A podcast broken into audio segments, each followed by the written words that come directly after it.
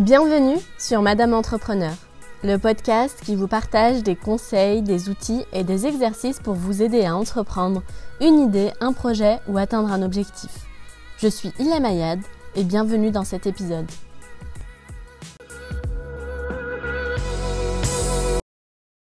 Jusqu'à la fin de sa vie, Albert Einstein trouvait qu'il ne méritait pas l'attention qu'il recevait pour son travail et se décrivait lui-même comme étant un escroc involontaire. Ce sentiment, il est très commun chez les entrepreneurs, c'est ce qu'on appelle le syndrome de l'imposteur. Le syndrome de l'imposteur, c'est le fait de douter euh, de son travail, de ses réalisations et de penser qu'on est une arnaque et que les autres vont finir par s'en rendre compte. C'est la psychologue Pauline Rose Clance qui était la première à étudier ce sentiment injustifié d'insécurité. Avec sa collègue Suzanne Imes, elles ont commencé par mener une étude sur des étudiants et des enseignants pour déterminer qui était touché par ce sentiment.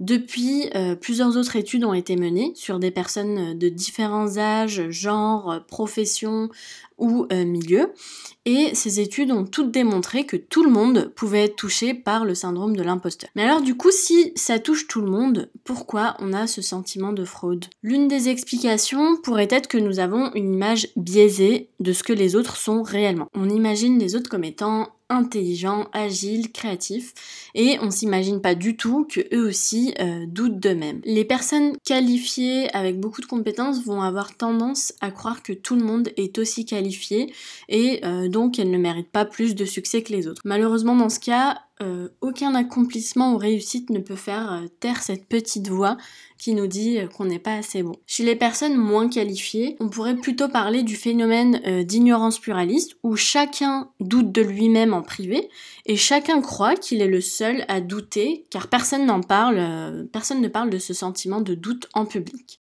Le syndrome de l'imposteur peut devenir un frein, vous empêcher de vous mettre en avant et de partager votre travail avec les autres. Alors comment le combattre? Pour combattre le syndrome de l'imposteur, vous pouvez commencer par en parler avec votre entourage, vos mentors ou les entrepreneurs que vous fréquentez. Demandez-leur si euh, ils ont déjà eu ce sentiment et comment ils l'ont géré. Une fois euh, que vous réaliserez que vous n'êtes pas seul dans cette situation, vous pouvez commencer à demander des retours euh, constructifs et des critiques positives sur votre travail pour continuer à avancer, retrouver votre confiance en vous et avoir une vision plus réaliste sur votre travail. Si vous voulez aller un petit peu plus loin, je vais vous partager un exercice du, que j'ai pioché dans le blog de Live Mentor qui est très simple. Donc prenez de quoi noter et euh, vous allez noter trois choses. Euh, la première, quelle est euh, la chose que vous faites le mieux pour, la, pour laquelle vous avez un talent? La deuxième, quelle action vous avez accomplie depuis un mois dont vous êtes fier? Et la troisième, quelles ont été vos deux dernières réussites? L'idée de cet exercice est de prendre conscience de votre vraie valeur. J'espère que ce podcast vous aura été utile. N'hésitez pas à me laisser un commentaire et on se retrouve au prochain épisode. Ciao